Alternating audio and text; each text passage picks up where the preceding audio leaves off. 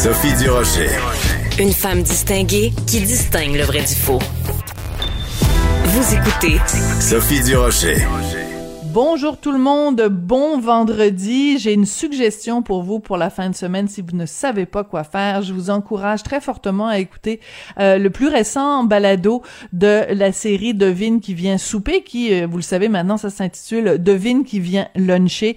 Il y avait euh, le comédien Rémi-Pierre Paquin, je vous en ai présenté un extrait hier, et Ingrid Falaise, donc l'auteur du livre Le monstre.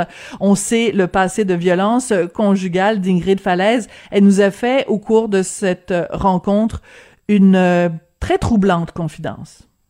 J'ai tellement raconté cette histoire-là que c'est comme si elle m'appartenait plus, elle appartient au public. Et ça, ça aide à guérir mieux, puis je trouve ça extraordinaire. Donc là, je me concentre, j'ai pu aimer à nouveau, j'ai pu être enceinte, je pensais jamais capable de porter un enfant parce que je me sentais prisonnière, j'avais peur de me sentir prisonnière, de, mais on peut pas m'enfermer nulle part.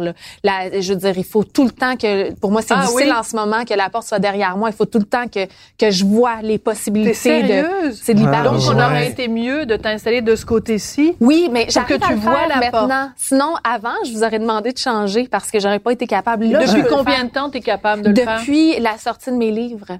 Hum. Parce que cette histoire-là, c'est, je l'ai extirpée, puis je l'ai offert aux autres.